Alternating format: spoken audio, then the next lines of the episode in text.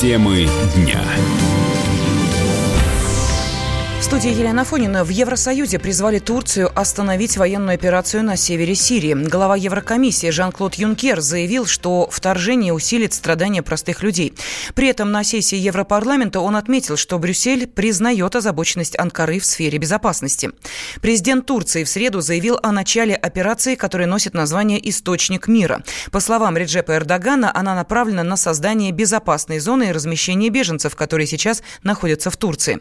Владимир Путин в телефонном разговоре с турецким коллегой призвал тщательно взвесить ситуацию, чтобы не нанести ущерб усилиям по урегулированию сирийского кризиса.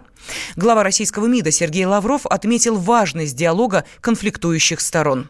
Наша позиция однозначно исходит из необходимости решать все проблемы этой, этой части Сирийской Арабской Республики через диалог между центральным правительством в Дамаске и представителями курдских общин которые на этой территории традиционно проживают. Вслед за тем обменом заявлениями, который состоялся между Анкарой и Вашингтоном, мы контактировали с представителями курдской стороны и с представителями правительства и подтвердили, что мы побуждаем их к началу диалога для урегулирования проблем этой части Сирии, в том числе проблем безопасности, проблем обеспечения безопасности на турецко-сирийской границе.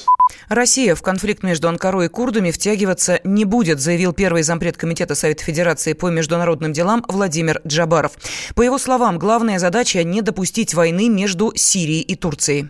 Наша страна напрямую никак не будет вмешиваться. Это не наш конфликт. Что касается конфликта курдов длительное время поддерживали американцы. И они чувствовали себя в безопасности, они как-то даже уходили от контакта с нами. Но сейчас американцы, мягко говоря, сдали, сказали, что вмешиваться не будут. Я думаю, что, конечно, если начнутся крупномасштабные боевые действия, курдские вооруженные формирования не смогут противостоять турецкой армии, которая является второй по мобильности, по численности в НАТО, и, конечно, имеет неоспоримые преимущества. Для нас самое главное, чтобы не было никакого покушения на территориальную целостность Сирии, потому что создание буферной зоны, о которой заявил Эрдоган, подразумевает, что эта зона будет находиться под контролем Турции, что, на мой взгляд, недопустимо. Не совсем такое, но похоже был в конце 60-х годов, когда турки оккупировали Северный Кипр, защищая турецкое население Кипра, и так остались в этой буферной зоне уже несколько десятилетий. Я думаю, здесь единственный путь – это путь переговоров. А роль России, равно как и роль Америки, я вижу в посреднических усилиях, чтобы не допустить разгорания этого конфликта до начала войны. Сейчас это крайне не нужно. Сирия только-только закончила боевые действия при поддержке России, избавилась от международных террористов, а если сейчас Сирия втянется в войну, то конца и края этому не будет.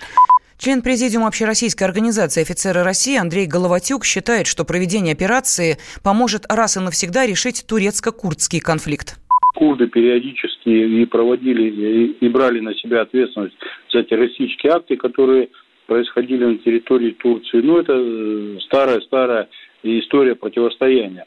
И тем более в этой ситуации, что когда американцы отказались поддерживать курдов, это э, реальный шанс для турок решить э, курдскую проблему. Операция заключается в чем? Что там существуют курдские вооруженные формирования, которые оказывают противодействие турецким э, вооруженным силам. И, насколько мы понимаем, стоит задача о разгроме этих вооруженных формирований и создание ситуации, что курды не будут больше противодействовать вооруженным силам силам и правоохранительным органам Турции. Сложилась такая ситуация, что одна страна НАТО воюет с другой страной НАТО. Почему? Потому что и Турция, и США входят в блок НАТО, а э, получается курды, они выступают как бы таким вот э, противовесом. Потому что с одной стороны курды противостоят туркам, а с другой стороны американцы поддерживают курдов. Поэтому Америка оказалась в очень интересном положении. Трамп уже заявил официально, что наши войска не будут принимать участие в вооруженных столкновениях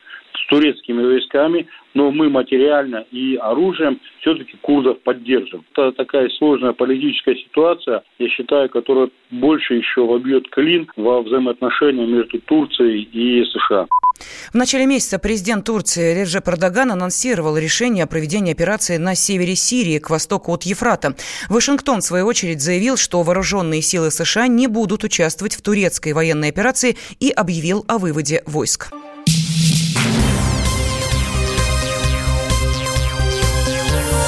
Темы дня. Студии Елена Фонина. Родители Дмитрия Хворостовского на деньги от проданной квартиры в Москве хотят поставить памятник сыну. Монумент откроется в столице на Новодевичьем кладбище 16 октября в день рождения оперного певца.